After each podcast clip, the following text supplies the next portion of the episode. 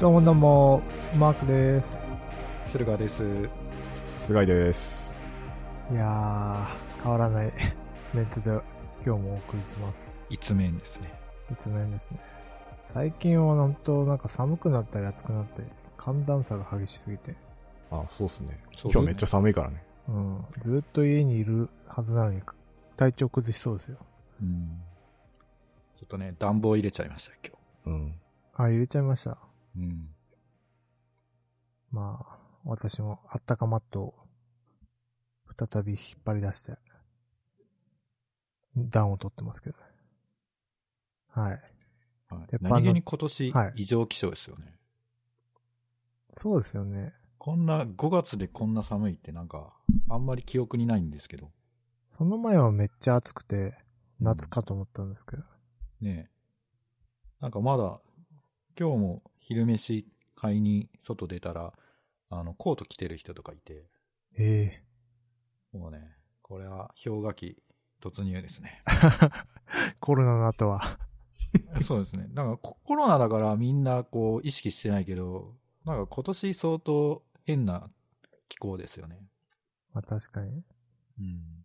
でも年々おかしくなってきますからね。あと地震が何気にめちゃくちゃ多いですよね。ああ、そうですよね。う。なんんかアラートで夜中に起こされますもんね。そうなんですよ。なんか東京の方も多いし、あの東北の福島とかの方も多いし、あとなんか中部地方も多いし、いよいよ、いよいよ来ますか。 来ますかね。いや、この状態でさ、なんか、南海トラフみたいなでかい地震来たらさ、うん。やばくないですかいやー、本当にやばそうですね。うん。うん地獄いや、で。もう、ちょ、やめようよ、そういう話。もそっか、暗い、暗い暗い。 はい。ということで、今日はちょっとね、私のネタを持ってきて、あのーゴールデンウィークの宿題で、ウォッチメンのドラマ版を、なんか見ようかなってう。はい。話したんですけど、見終わったんですよ。おう。で、まあ、よ、良かったんだ、結果良かったんで、うん。まあ、ちょっと話したいなと思ったんですよ。で、ウォッチメンみ、二人とも見てないんですよね。見て見てい。ない。で、映画版が、まあ、原作はアラン・ムーアのやつがあって、えーまあ映画版を見とけば、まあとりあえず大丈夫みたいな。で、ドラマ版も映画を、えー何その映画の後の世界を描いたものだから、まあ映画を見て損はないと思って、まず映画を見て、で、映画は、まあまあ、だったんですよ。で、ドラマ版を見たんですけど、で、映画の最後で、 最後でっていうかまあな、なんていうんですかね。ウォッチメンって、まあ軽く説明すると、まあなんか超人なのか何なのかよくわかんない、自警団的な奴らが、警察の代わりに悪を懲らしめるみたいな話なんですよね。うんで、、一人、一人だけドクター・マンハッタンってやつがいて、そいつはなんか超人すぎて、何でもできちゃうんですよ。ワープもできるし、物も壊せるし、分子構造もなんか変えれるしみたいな。それで、アメリカがベトナム戦争を勝ったっていう、なんかパラレルストーリー的な話なんですよね。おーうん。で、ドラマ版は、それ、最後、なんかみんな、まあ、ちょっとまあ言えないですけど、壮絶な展開があって、その、ロールシャッハっていう、ちょっとね、あの、ロールシャッハテストってあるじゃないですか。はい。はい。 あれの仮面をかぶった男、あれの仮面って。うんそれがまず、全然わかんない けど。なんかね、ああれを布かなんかに印刷した仮面をかぶるみたいな。ああ。なんかウォッチメンは全員仮面みたいなのをかぶってるんですよ。うんうん。じゃあ、うんちょ、蝶々みたいな、こう、仮面。そう、黒い蝶々みたいな仮面をかぶった男たちが、この世を終わらせてやるみたいな。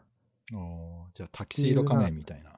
ななんか、ちょっと違うか。仮面舞踏会みたいそうっす、そうなのかわかんないですけど、 ちょっとそれで、 なんか、男たちが、警察を脅してるっていうオープニングから始まって、な。それはもうヤクザですよね。そうですね、革命みたいな、うん。で、それを対抗するために、まあ、警察官が、まあ、なんか、挑むみたいな話になっていて、で、警察官も、なんか身元バレちゃうちっちゃな村なんで、なんか南部系の村なんで、もう警官ってバレると家襲撃されちゃうから、いや身元をどんな世 界で身元を隠しながら生活してるんですよ。それ、どうだったんですか国家権力が機能している世界なんですかきえーとそうですね。一応は機能してて、その村地域だけ、そういう状態におき落ち陥ってるみたいなるほど。な。うん。なんか、まあ、よくわかんないパラレル設定なんですけど、うん。ベトナム戦争に勝っちゃうと、そうなっちゃうんですね。そうですね。で、なんか、ベトナムで、主人公の、主人公は女性、黒人の女性で、うん。まあ、警察官なんですけど、仮面を被るんですけど、その主人公だけ、なんか、コスチュームとかもいろいろ着て、スー、超人みたいな格好するんですよね。スーパーマンじゃないけど、まあ、なんか、そういう格好するんですよ。うん。まあ、そこの設定はまあちょっとね、謎のままなんですけど、まあそういうのがウォッチメンの世界観で、で、なんかそどんどん話が進むと、なんか、壮大な計画、ドクターマンハッタン、映画で出てきたドクターマンハッタンをめぐる壮大な計画が裏に潜んでて的な話で、まあ最後オチがどんでん返しがあるみたいなストーリーなんですけど、うん。もう聞いただけだとよくわかんないじゃないです か。全然わかんなかっそうですよね。た。うん。ネタバレしないようにいろいろ言ってるから、やっぱ。あ、そうなんですよ。なそんうかね、最後の驚きをね、みんな味わってほしいんで。まあ見ないと思うけど、まあ、 面白かったよっていう。タイミングがあったら見てほしいってやつです。これもう俺、こっから展開できねえじゃん、話を。で、いや、なんかそれが、うん。なんか大枠のストーリーなんですけど、ストーリーもいいんですけど、その描き方が良くて、うん。で、なんか、主題としては、なんか、その、登場人物が、パラレルって、なんていうんですかね、その、一人一人フォーカスしていくんですよね。輪を重ねるごとに。で、主題は、自分のコンプレックスとの戦いみたいなうん。話にフォーカスしてって、黒人だったら、その黒人の主人公の女性は、まあ、ベトナム生まれで、まあ、ちょっとトラウマを負ってて、で、また別のスーパーマンは、あの、幼い時に、高校生ぐらいに味わった経験がトラウマで、まあ、仮面をしているみたいな。なんかそういうトラウマとの戦いみたいな。裏設定があって、なんか結構奥深くてうん。面白かったっていう話ですね。どうです見たくなりましたか全然関係ないんですけど、はいあ。の、ココスプレっていう単語って、世界共通語なんですよ。え、そうなんですかそう。なんか、コミケとかで、とあるキャラクターに扮する、扮してい、いる人がいると思うんですけど、そういう、まあ、いわゆるコスプレって、なんか、こう、すき焼きとか、津波とはいはいはいか、変態とか、そういうワードと一緒に、あの、輸出されてて、えー、コスプレでそういうなんか、何ロールシャッハテスト仮面みたいなのつけてる人、あ、コスプレだねって通じるらしいです。へー。コスプレって何の略でしたっけ多分コスチュームプレイだと思うんですよね。プレイなんですね。違うのかなプレイヤー。多分そう。うーん。うん和製英語なんですね。そう。それが、ちゃんと別の意味を持って、世界に逆、逆輸入逆輸出、うん、輸出されるってすごいなっていう話です。そうですね。なんか海外の人も、なんかスターウォーズとかでコスプレみたいのするじゃないですか。うん。だからコスプレ文化的なのはあったと思うんですけど、それでもやっぱコスコスプレって言うんですね。そう。そうなんですよね。やっぱり日本のうん コスプレの方がやっぱ気合が入ってんじゃないですかね。そそういうのことなんですねどうしてもこうキャラクターと骨格が相反するから本気にならないと日本人は寄せられないっていうなるほ根ど。本的な問題があるからちょっと日本に来て、日本人はエクストリームなコスプレがうん多いから。いや、なんか外国人というか、まあ西洋人はいはいはい。の人が、そういう格好をすると、もうそれだけで、なんかコスプレじゃなくて本物になっちゃうんですよね。確かに。セーラームーンとかそうですよね。そうそう。だから、日本人の方が頑張んないと、本気出さないと、こう近づけなられないっていうですね。 なるほど。だから、より文化が発達したんじゃないかなっていう仮説です。そこの背伸び具合がうん。ありえそうですね。それでも海外の人が本気出したら負けるってことですよね。 まあ、負けてますよ ね。だってもうプレプレイじゃないよ。本物だから。確かに。うんまあ、ゲームオブスローンズとかいうドラマはい。あったじゃないですか。はい。あれとかも、なんか、普通の、普通のっていうかまあ、役者の人が、その西洋っぽい格好をしてるだけなんですけど、なんかもう完全にファンタジーになってますよね。ああ。ゲームオブスローンズは見ましたえっとね、シーズン1の途中で、全然見てないじゃないですか。なんかで違うんですよ。あのーあの、なんか、恋愛要素が入ってくると、ああ。ちょっと。っとあれなんですよ。引いちゃうんすね。そう。で、悪役がちょっとあまりにも悪役すぎたりとか、はいはいはい。割と、こう、ベタベタじゃないですか、設定とか。そうですね。それでちょっと、うーんっていう。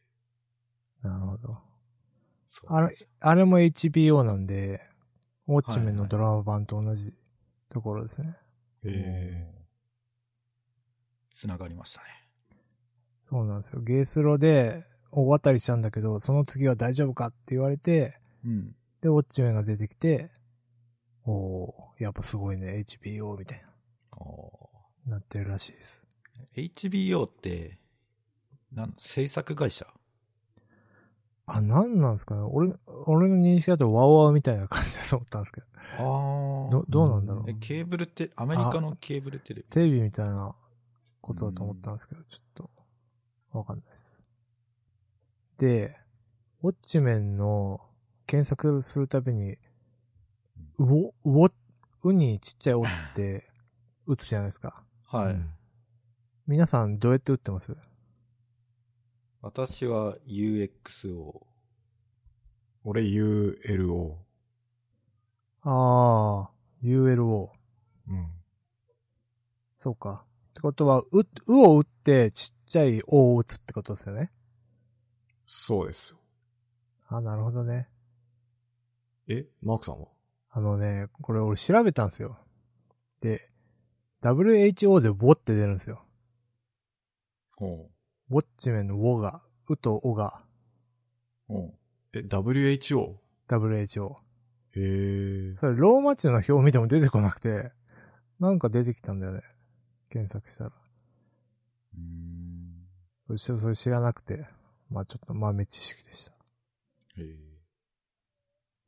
HBO は、ホームボックスオフィスの略で、アメリカ合衆国の衛星及びケーブルテレビの放送局です。ああ。ああ。じゃあやっぱあそうワウワウみたいなもんだ。そう だね。わうわうみたいな感じじゃない。はい。これがウォッチメン話。で、ちょっと散財、サクサクいくと散財して、えー、ちょっと散財懺悔報告ということで、椅子をね、ちょっと悩んでたんですけど、結あつ局いにゲ、うう。ん、ゲーミングチェアを買いました。あ、買った。うんうん。 GT レーシングっていう、なんかまあ安くて評判がいいとこで。え、それ今座ってるやつですかそうなんですよ。今ちょっとあのなんか、もこもこが。ね、もこもこしてるー、んであの、モコモコのかけちゃってるからね、わかりづらいんですけど。うんちょっと外してくださいよ、それ。おーおゲーー、ミングですね。ザ・ゲーミングチェアって感じですそね。う、ザ・ゲーミングチェアで しょ。あ途端に今もうなんかゲーム感出てきたそうでしょ。もん。ケイン小杉感出たでしょう。ん。うん。えわかんない。 ケイン小杉ゲーミングチェアのあの CM とかやってるんですよ。ああ。そうなんですよ。よ。あれが本物なんですよ。なるほど。で、これが偽物です。なるほど。で、じゃあなんか、ゲーミングチェアってこういうものなんかよくわかんないですけど、ケツの部分がね、ちょっと硬いんですよね。へあえ。ーだけど、まあヘッドレストはついてるし、なんかこれ、背もたれが180度倒れるんで、あ、そうなんですね。寝っ転がれる。 今倒せますそれ。今倒せると、多分見えなくなっちゃうと思う。 あ、本当ちょ、ちょっと見たいな。し倒倒れたとこ見たい な。 絶対見えないでしょ。おー、倒れてる。おー、めっちゃ倒れてる。おー、戻ってきた。戻ってきた。 おー、すげえ。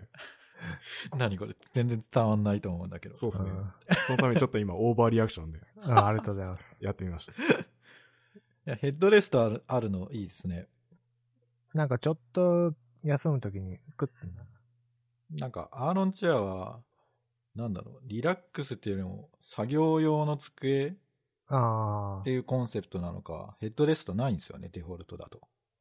あ、そうですよね。いいな。だから、ちょっと高め。まあ、全然、椅子界では安い方なんで、うんまあ、ちょっと買えっいてくみらたって。まあ、2万円ですね。あ、そんな感じなんですね。うんそうなんですよ。へーまあ、本物は、まあ、ほんと5、6万するんですけど、あ、それでも5、6万なんですね。あ、そうです、そうです。へえ。どうっすか疲れない うーん、若干硬いから疲れるっちゃ疲れる。疲れるんだ。うん。前の方がね、いい感じだったけど、前の方はね、もう下手、下手ってきて、うん。座り心地が悪かったんだけどね。そうなんですね。うん。それはもう家庭内の倫理は結構すんなり通ったんですかそういうの。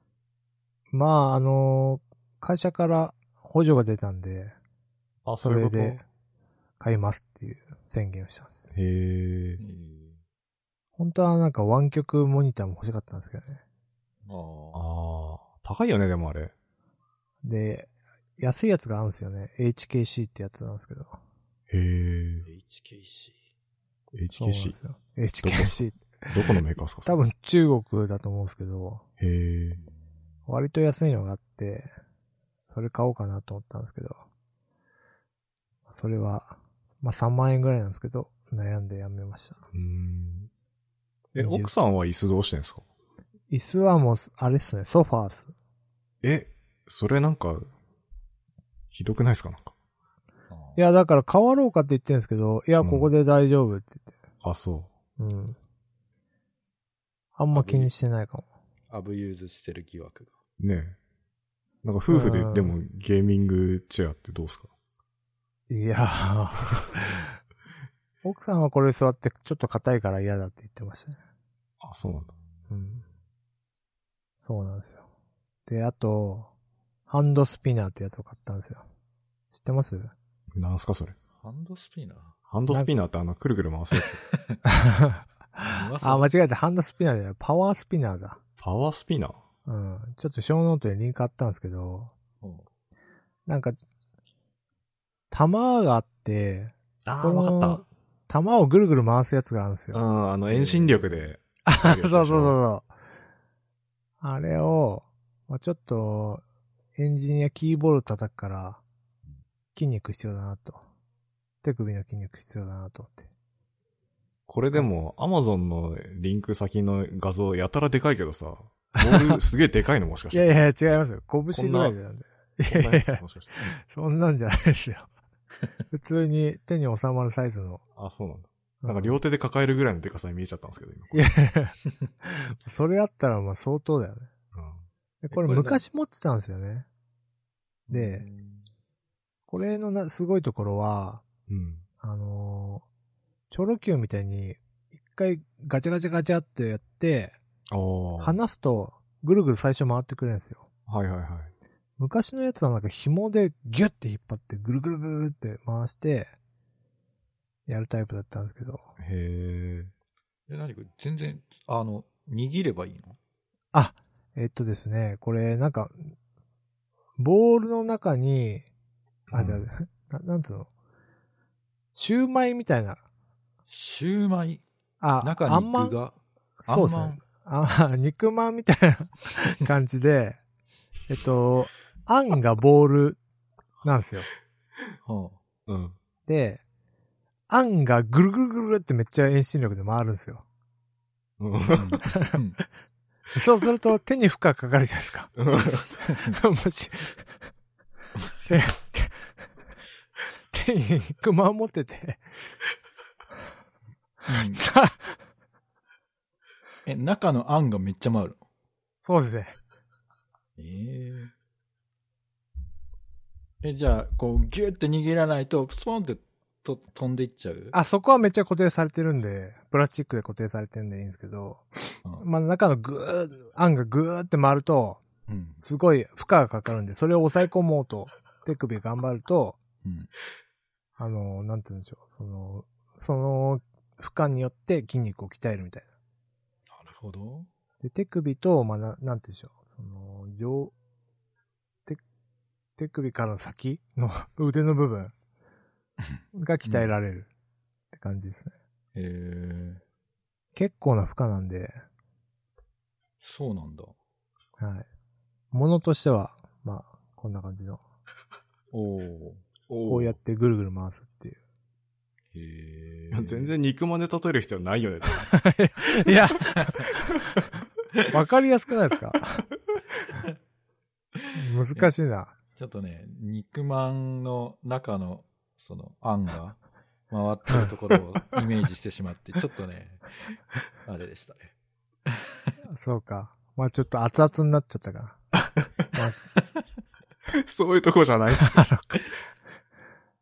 な。まあちょっとこれで目指せ魚拓の人みたいなことを。いや、それだけじゃ魚拓にはなれないでしょ。あ、 そっか。やっぱそうなのか。プリズナートレーニングだよ。 ちょ今っことそ。だかそこまでな。ら手首だけでしょ。そうなんですよ。まあ一応手首だけですね。だからこの、なんていうの、こここの部分だけじゃん、この。そうそうです前ね。腕っていうか。うん。まあなんで、まあキーボードを叩く人はそれで十分かなみたいな。そこに最適化するんだ。そうそう。で、あともう一個あって、ホワイトボードのホワイトシートってやつがあって、これか壁に貼るタイプなんですよ。ああ、あの、壁に貼ったらもうそれがホワイトボードになるっていう。そうです、そうです。はいはいはい。よく会社にもあるじゃないですか。うん、あるある。なんかそれを買って、ねなんで買ったかっていうと、うん。あのー家族がミーティングするときに入ってきちゃうんですよね、部屋に。おおなんで、それを、まあ今日一日の今日の時間のミーティングの予定っていうのをホワイトボードに書いといて、はいはいはい。で、それで、あのーこの時間はミーティングやってるんで、まあ入るときは、心してこいよみたいな。ー入ってはいないんるほだど。ね。入るのは、まあ、大丈夫。そうそうそう。まあ入るのはし、んそれは自分のあさじ加減でしょう。いきなり、入っていきなりやってると、あ。ん向こうもなんかビビるじゃないですか。確かに。だからそういうのをちょっとね、緩和するために買ってみました。あ今も入ってきたじゃん。あ、本当はちょっとね、か効果は 薄いかもしれないけど、まあ一応書いといたからね、今日。 まあね。まあ、例えば、なんか下着姿で入ってくるとか。ああ、そうそうそう確かにそう。そういうのはなくなりそうですね。それは確かにそうっす。そうなんですよ。意外とでもアナログなソリューションだね。うん。いや、なんかさ、いちいち、なん会社の予定って Google カレンダーで共有できないんですよね、うち。ああ、そりゃそうだ。まあなんか個人的な予定は Google カレンダーで共有してるんですけど、こういうなんか、ミーティングとかって、なんかし連携しづらいんで、うん。口頭で言うのもあれかなと思ったんで、書いてるんですよね。なるほどね。うん。で、今、あと実家に送ってるんで、この日とこの日は、えーっと、私の実家、で、おこの日とこの日は奥さんの実家みたいな風に、まあ、メモ書いとくみたいないい感でじすなねんですよ。うん。で、いい買い物だったんで、書いときました。ありがとうございます。え、それどこに貼ってるんですか、今。今は玄関のところ、玄関へえ。玄関の壁ああ、みんなが見れるとこって。そうそうそうそう。えこれ普通の壁紙にも貼って大丈夫なんかね、あれ薄いんですよ。なんか、あのん、ほん両面テープみたいなうん。うん。感じで、一回ちょっと貼って剥がしてみたんですけど、うん全然い柔だったんで、うん。傷つかない感じですね。壁紙がこう剥がれたりとかしない。わなんかそこまで強力じゃなかったっぽいです。うんで、ホワイトボードのシート自体がめちゃめちゃ軽いんで、そんな感じはないと思なるほど。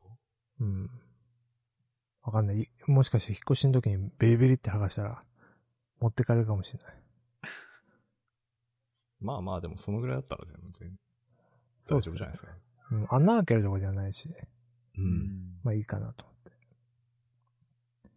これで、 ちょっとのね、まあ、在宅ワークのリスク、リスクというか、ストレスを軽減しようと思ってました。なるほなるど。ほど。うん。うんで、まあちょっと時間、あれなんで、俺、私の話はこんなとこで大丈夫です。あ、こんなもん。うん。あとはまあおまけで話せればって感じ。了解っす。はい。え、じじゃゃあ、あ、駿河さん。えなんか YouTube うん。の話が結構このやる気ない FM でも出てくるじゃないですか。はい。うん。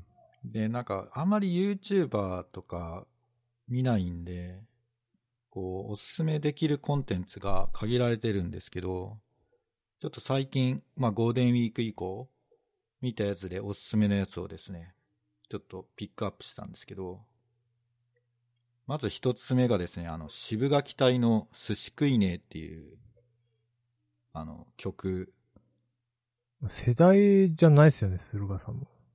えっとね、一応ね、リアルタイムでね、流行った、流行ってたのを聞いたことがあるんですよ。そうっすよね。そうなんだ。あの、サビの部分とか、すごくキャッチーなので、はいはいはい。一応記憶の中にはあったんですけど、ただ、どういう、あの、曲というか、なんだろうな、テレビの映像とか、記憶になかったんで、まあ、YouTube にアップロードされてたんで見てみたんですけど、これが結構すごくて、なんというか、すべてがちぐはぐなんですよ。あの、まず、寿司食いねっていうそのタイトルなんですけど、曲は完全にテクノなんですね。 ああ、そういうことですか。はい。で、えー、まあ、A メロというのか、B メロというのか、まあ、そこはひたすら寿司ネタを列挙していって、うん。サビは寿司食いね。で、えー、まあ、っていう曲を、その渋垣隊の端正な顔立ちの3人が歌って、で、観客の、あの、女性たちが黄色い声援を送るっていうですね。なんかもう、こうク、ソシュールですね。そう、なんか理解しようとすると頭がちょっと混乱する謎、なんかもうすごいコンテンツでした。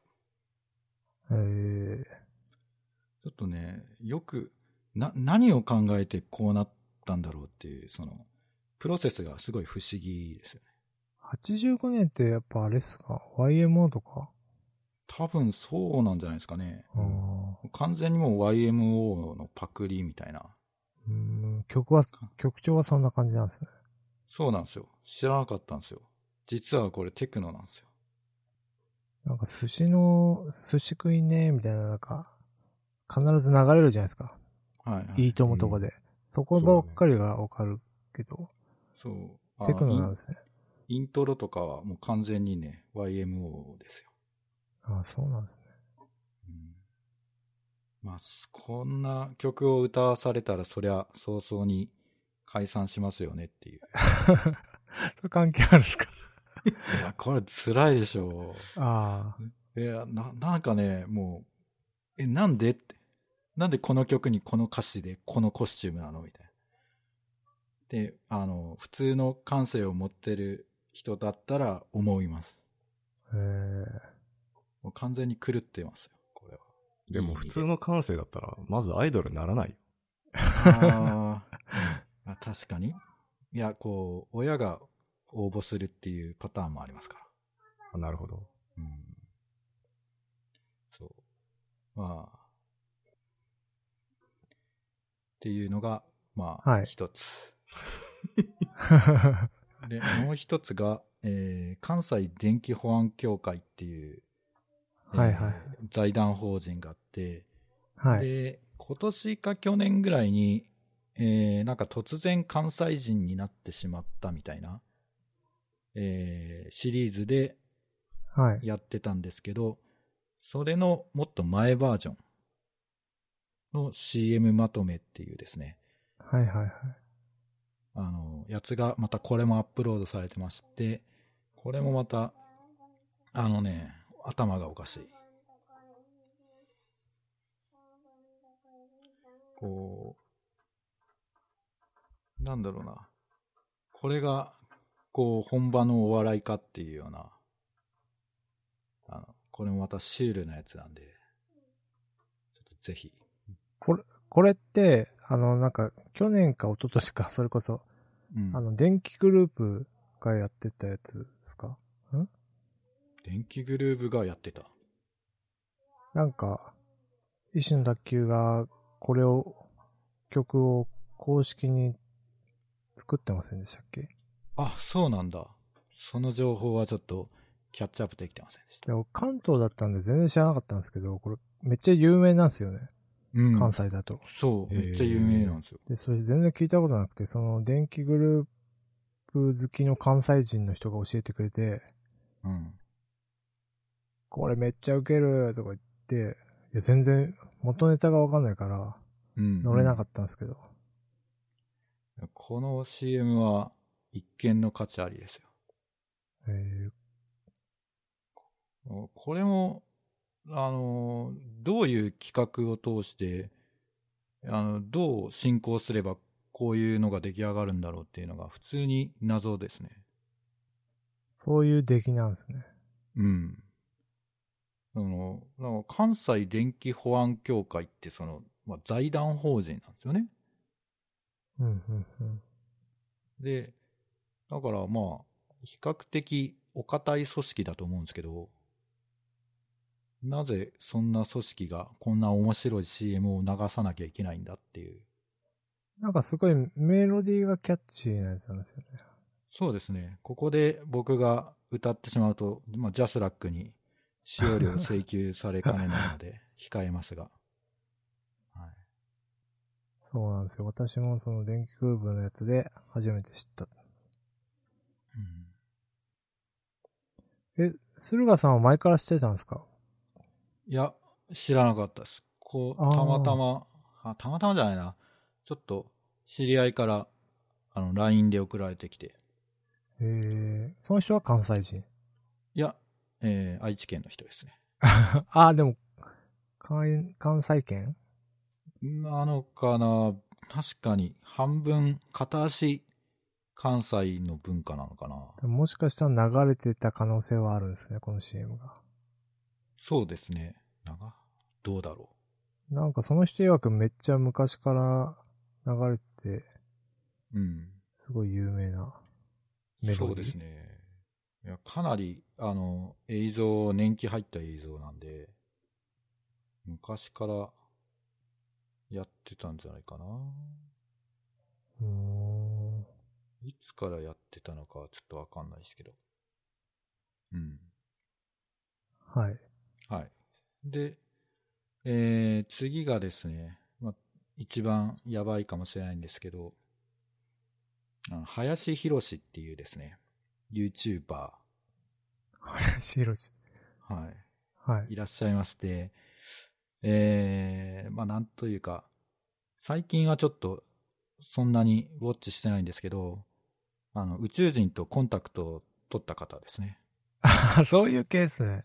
そういうケースで。無的な話ですね。あ、そうです、そうです。もう、あのーなんか昔、若い頃、えーワイフと一緒に UFO を目撃したっていうエピソードがあって、で、それをなんか YouTube、その番組の中でエピソードとして語ってたんですけど、はい。まあ、突如として上の人とコンタクトが取れるようになったと。いうエピソードを言い出して、で、まあ、あのーちょっとそういうのもあって、まあ、割と、まあ僕ごときでは理解の及ばない、その話が多くなってきて、最近はそんなに、そんなにというか見てなかったんですけど、 はい。まあ、YouTube でおすすめする人って言ったら、まあ、ぜひ、林博士かなと。そうなんですね。はい、で、まあ、あの基本的に、その、まあ、世の中の謎、はいはいはい謎解きですね、うーん。を、えーやっていくと。まあ、例えば、ナスカの地上絵とか、はい。えーまあ、キリスト教の秘密とか、ああ、えーレオナルド・ダ・ヴィンチの秘密とかですね。はいはいまあ、あと日本の、えーなんか神社とか、はい。はい、まあ、いろん。なことにこう調べて謎を解いていくっていうスタイルなんですけど、うんうんうん。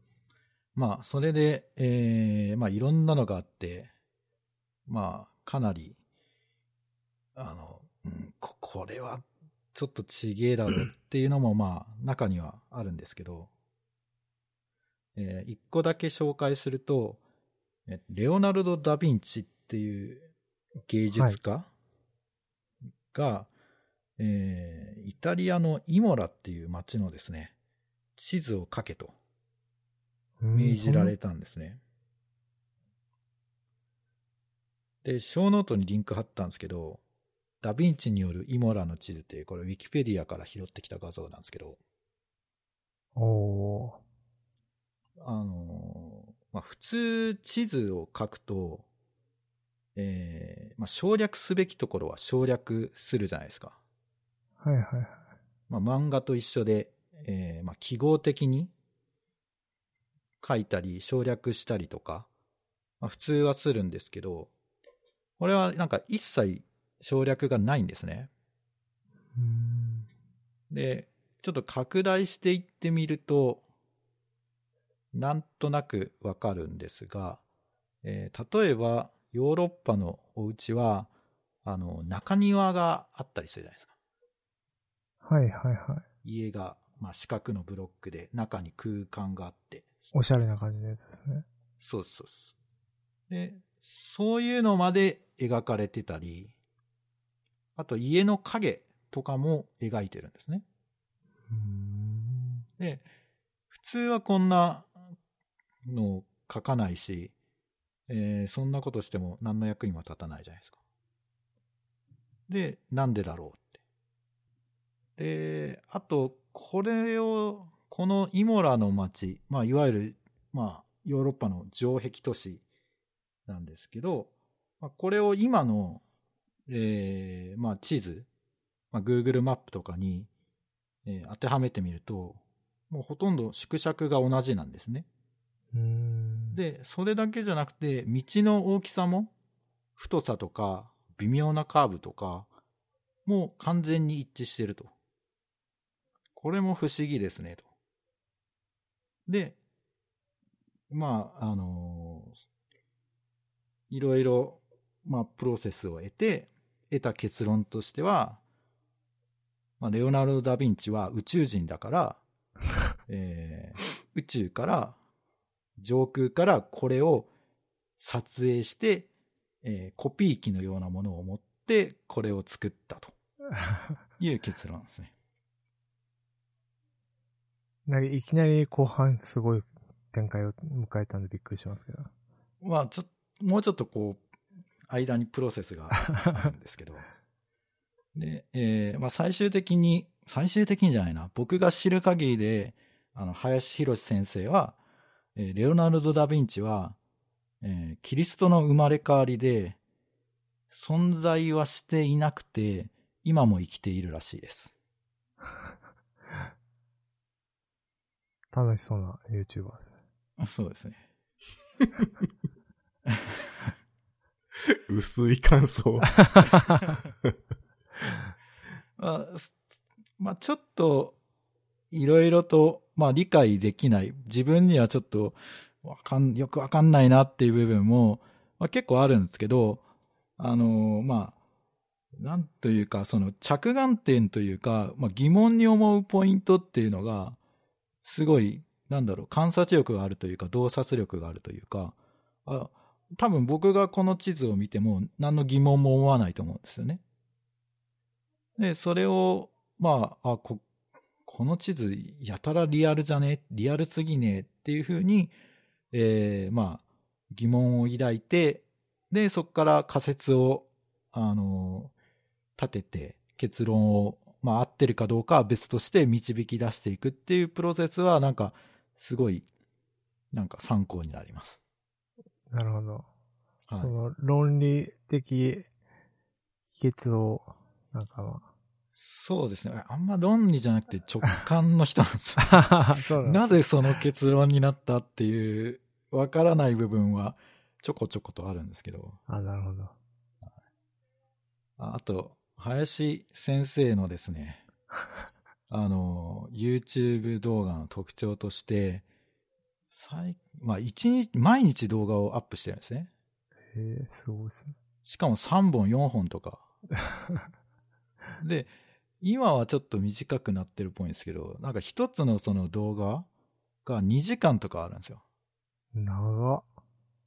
で、そう。で、どういうしことをやってるかっていうと、あの、その一つのエピソードはい はいはい。の中に、過去のやつを、後から後からどんどんつくっつけてるんですよ。水増ししてるんですね。え、なんでそんなことしてるんだろうって思うじゃないですか。はい。なんか YouTube は、あの、時系列に、あの、見るのがすごく大変だと。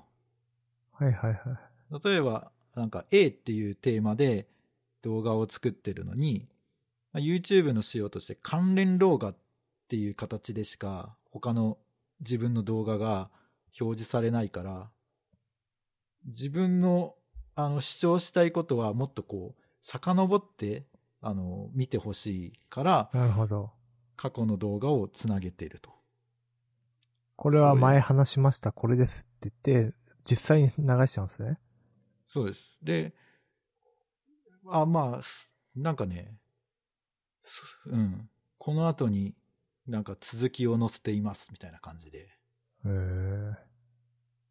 で、また同じような主張の動画を繰り返すっていうですね。大変だな。ぜひちょっと、まあ見たら結構ね、癖になるかもしれないんで。そうなんですね。はい。ちょっと見てみよちょっとだいぶ長くなってしまいましたね。う。はい。はい。えー、今何分 ?50 分ぐらい。そうですね。まあ、40、5、6分はい。そっか。えーじゃあ、あと1個ぐらいに。うーん。じゃあ、ジョン・前田について。はい。ちょっと、誰ですかうーん。誰なんかですね。まあ、多分、デザイナーっていう肩書きがしっくりくる人なのかもしれないんですけど、えー、まあデザイナー兼エンジニア兼なんちゃらかんちゃらかんちゃらっていう、まあ、えっ、と、まあデザイナーが派遣を取る説みたいなのうーん。があるじゃないですか。なんだろう、その、いろんな、えーまあサービスとか、プロダクトとかを、こう、どんどん抽象化していくと、最終的にデザインというものが残るみたいな。あだから、あの、どんどん、その、プログラミングとか、あ。はい。えーが、えなんだろう、コモディティ化していって、まあ、残るのはデザインだろうみたいなののの考えで、えー生き残るような、すごい人です。なるほど。そこを突き詰めてる人って感じですか。そうですね。だから、まあデザインだけじゃなくて、いろんなことに興味持って、えっ、と、なんかね、毎年ね、レポートみたいなのを出してるんですよ。うーん。小ノート貼ってないけど、うんデザインインインテックリポートっていうですね、やつを、こう、毎年、まあ、2020年はまだ出してないんですけど、デザインとは何かとか、今後デザインはこうなっていくとか、働き方はどうなっていくとか、あそういうことをまでですね、まあ、毎年出している人ですと。で、えーまあやる気ない FM って、まあ裏テーマ的に未来について考えるポッドキャストじゃないですか。そう、そう。そうでしたっけ あれ違いましたっけあまあ、で、まあ、未来について考えたときに、えー考えてたときに、あのーまあ、タクラムポッドキャストを聞いてて、まあ、このジョン・前田さんのですね、えーインタビュー動画がどうのこうのみたいな話をしてて、ちょっとね、完全に小ノートに貼るの忘れたんですけど、はい。このジョン・前田さんって、あのーリモートワーカーなんですね。リモートでしか仕事しない人、世界中をああ。股にかけて。で、だからもう、あの、リモートワークの大ベテランなんですよ。じゃあ存在しないかもし れない。いや、まあ、そう、そうで。あれ、どっかに。へえ。じゃあ打ち合わせとか全部リモートなんですね。そう。で、デザイナーじゃないですか。はだから、まあその、機材とかにもうすごくこだわってるんですけど、背景がですね、その、画角の背景い。はい。に、えー何を映すかっていうのを多分すごいこだわってるんですよ。あ、その、う、何、ウェブカムに何を映せるかみたいなことですかです。ちょっとええ今、スラックの方に貼ったんですけど。はい。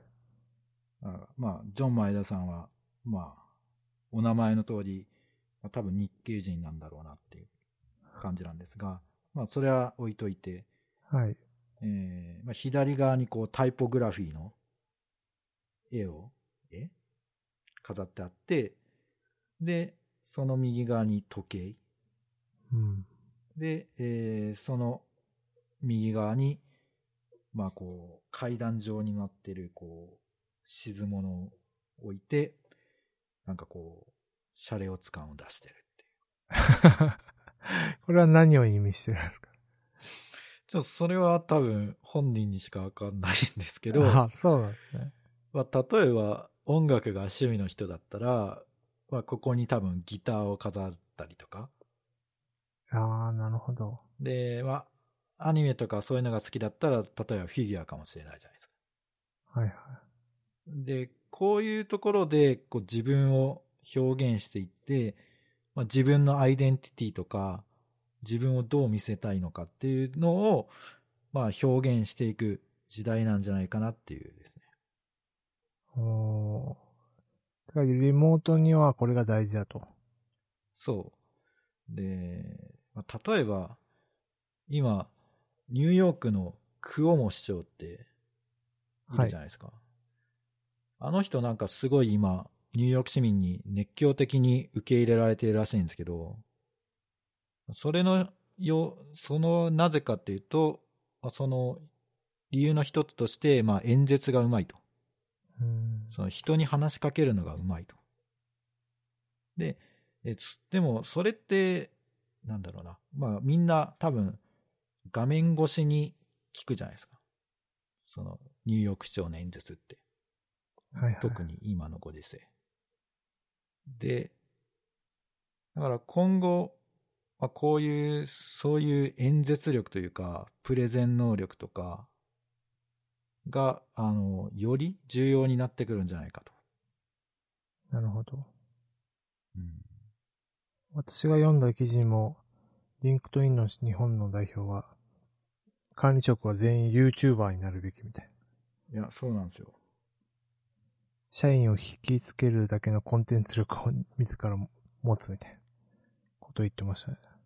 そう。あれ、良かったですね。あの記事。あうん筋トレもしてたし。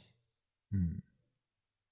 そうだから、えっ、と、まあ今までなんとなく集団の中で、えー、なんとなくやってればご飯が食べれてたけど、えーこれからの時代はもっと個人の、えーアイデンティティとか魅力とかを出していかないと、い生き残れないんじゃないかっていう未来予測です。なるほど。だからちょっと、そう。だからマークさんが前貼ってくれたその、リンクトインの人の記事、はいはいはもう完全に同意しかないので、ちょっと YouTuber、まあ YouTuber として、まあ、本格的にやらなくてもいいけど、まあ、そういうことは、そういうスキルは持っとかないとい。いけないなって。ううんん。あ機材は揃ってますもんね。そうなんですよ。あとねカメラぐらい。そう。ていうか、あの、なんか今、リモートワークで、えー私のリモートワークスタイルはこんなんですみたいな結構記事あるじゃないですか。あ、ありますあります。 もう完全にこう、なんだろう。機材自慢ですよね。まああれ、本当 YouTuber のお部屋紹介みたいなのと同じようなノリになってきましたね。ね。うこんないいカメラ使ってんのかみたいうん。な。まあでも、今一眼レフ持ってても、どこにも行けないから、 自分と感しじかない。で、そうそうそう。いい、おこんなとこにカメラあるじゃんみたいな感じなんですよね。うん。うん。なるほどね。そう。で、もう一個が、えっ、と、まあ、ひと一つはその、より個人の魅力を発信していかなきゃいけないっていうのと、はい。あとは、えーもし今後、学校とかが、えー機能しなくなった時に、えー新しいコミュニティっていうのは、おゲームを主体に作られていくんじゃないかっていう仮説ですね。てか、ゲーム以外ないのではという。あー、バーチャルな空間でってことですか。そう。バーチャルな空間っていうのは、まあゲームだけに、な他にもまあ、あると思うんですけど、ゲームってその基本的に何か一つの目的、目標をみんなで達成していくっていう、まあストーリーというか前提があるじゃないですか。うんうんうん。で、かつ、まあ、いいゲームであればあるほど、よりこう、相手の本質が見える。こう、桃鉄みたいな感じで、うん桃鉄やると、あ、こいつこんな嫌なやつなんだみたいなのがわかるとか、だから、よりじ、なんだろう、自分をこう、さらけ出してしまうっていう性質がゲームにもあると。で、そうなってくると、まあ、かなり現実に近いんじゃないのかなという。で、かつ、子供がやりたがると。そうなってきたら、ああ、もうこれは、新しい共同体は、みんなゲームの、そのサーバー単位で共同体が生まれるんじゃないかっていうですね。未来予測です。まあなんかネットフリックスのライバルがフォートナイトだって言ってるのはまさにそんな感じですよね。そうですね。だから SNS とかじゃなくて、もうみんな若者はゲームをやってコミュニケーションして、うんそこを発散してるみたいな。うん。まあ、ちょっとネットフリックスの人が、その発言の真意はちょっとわかんないんですけど、うん。まあ可処分所得の奪い合いっていう意味合いでもし言ったのだとしたら、多うん、分ゲームはもっと深い、なるほど。深いところ。もう生活の基盤になるんじゃないかな。まあ、そうですね。私もゲームやるけど、e スポーツめっちゃ盛り上がってますもんね。でコミュニティもそうですよ成熟してる感じもしますね。僕、残念ながらちょっとゲームやらないので、今から頑張っても多分、あんまり、うーん、結果を残せないかもしれないですけど、まあ、コミュニティっていう意味だったら、まあ、強い。必ずしも絶対強くなくてもいけそうな気もします。うん。まあ、まとめると、えーあの、お子様たちには、オンラインゲームと YouTuber として、えーやっていけるように教育していきましょうっていう結論ですね。なるほど。うん。 YouTuber としてセルフプロデュースっていうか、伝えることを勉強しつつ、共同体のそうです。 1位にオンライなりンましたでみたいコミュニケーションをとって、えー目標を達成するという。な。結構デストピア感 が ありますけどね。そうっすかね。うん。厳しい世界な気がする。いや、より競争的にうなるん気がしますそね。うそうそうそう。うん。どうですか、菅 井さん。何がこう全体的に、そうっすね。お子様にぜひ、オンラインゲームと、ああ、まあでもゲームやってますからね、もあーう。オンラインゲームじゃないけど。ぜひオンラインで、こう、知らない人と、なんか、ドラゴンを倒しに行ったりとか。うん。そうっすね。いいんじゃないですかね。うん。結構進めるはずか。制限しないゲームは。うーん、なんか制限、あんまゲームばっかやってんのはちょっとあれだなって思うんですけど、やるからうね、んやっぱそっか。ああ、いやもうどんどんやらせないと。そうなんですよ。なんかどんどんやらせる、ややらせない派と、 うん。なんか絶対ダメ派みたいな両極、両極端になってるから、なんか、どれぐらいがちょうどいい時間なのかなみたいな。分かったらいいんですけどね。あ適正時間みたいな。あ、わかんないっすね。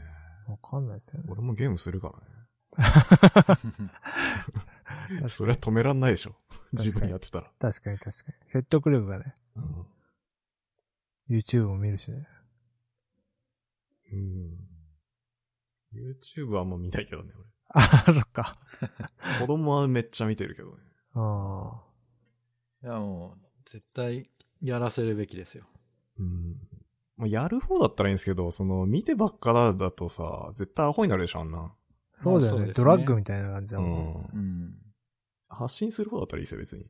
お、じゃあちょっと、カメラ買って、うん。配信してって いう。そうっすね。まあ、まずお父さんが挑戦する感じですね。ぜひ。だとしたら。自分がやってないのに子供にやれとは言えないからね、やっぱ。おいや、ーそうですよ。かっこまいい。ずは自ら、ちょっと。そうでしょう。うん。カメラ買うか。 まあ、あの、iPhone とかでやってる YouTuber とかもいるんで、うんあれそうっすね。うん醍醐機材は問題じゃないですよ。うん下手なカメラ買うより iPhone の方がいいからね。そうなんですよね。いや、もう本当デジカメ市場駆逐しましたね。うん。うん、もうデジカメってもう帰ってこないでしょう、市場。うんだかまらあいわゆる一眼レフとかそういう、なんか、プロっぽいやつだけじゃないですか、きっと。生き残るのって。コンデジは消えそうですよね。う。うんん中途半端なのはもういらないよね。でもなんかソフトウェアで、こう、レタッチみたいな、やってるじゃないですか。こう、背景をぼかしたりとか、はい。ナイトモードとか。もうこの調子でいくと、一眼レフも淘汰されるのではみたいな。もう全部、まあレンズはまあいいレンズだけど、まあ、写真撮ったらいい感じに中のソフトウェアがやってくれるから、なんか、いいレンズ使わなくても良くなる時代が来るんじゃないのかっていう。それ難しいとこですよね。その、ブラックホールもあれは実はまあ AI がやってるって、ああ、まあ CG だよね、言ってしまえば。 CG と、まあその、なんていうんですか、リアル巨、わかるわかる。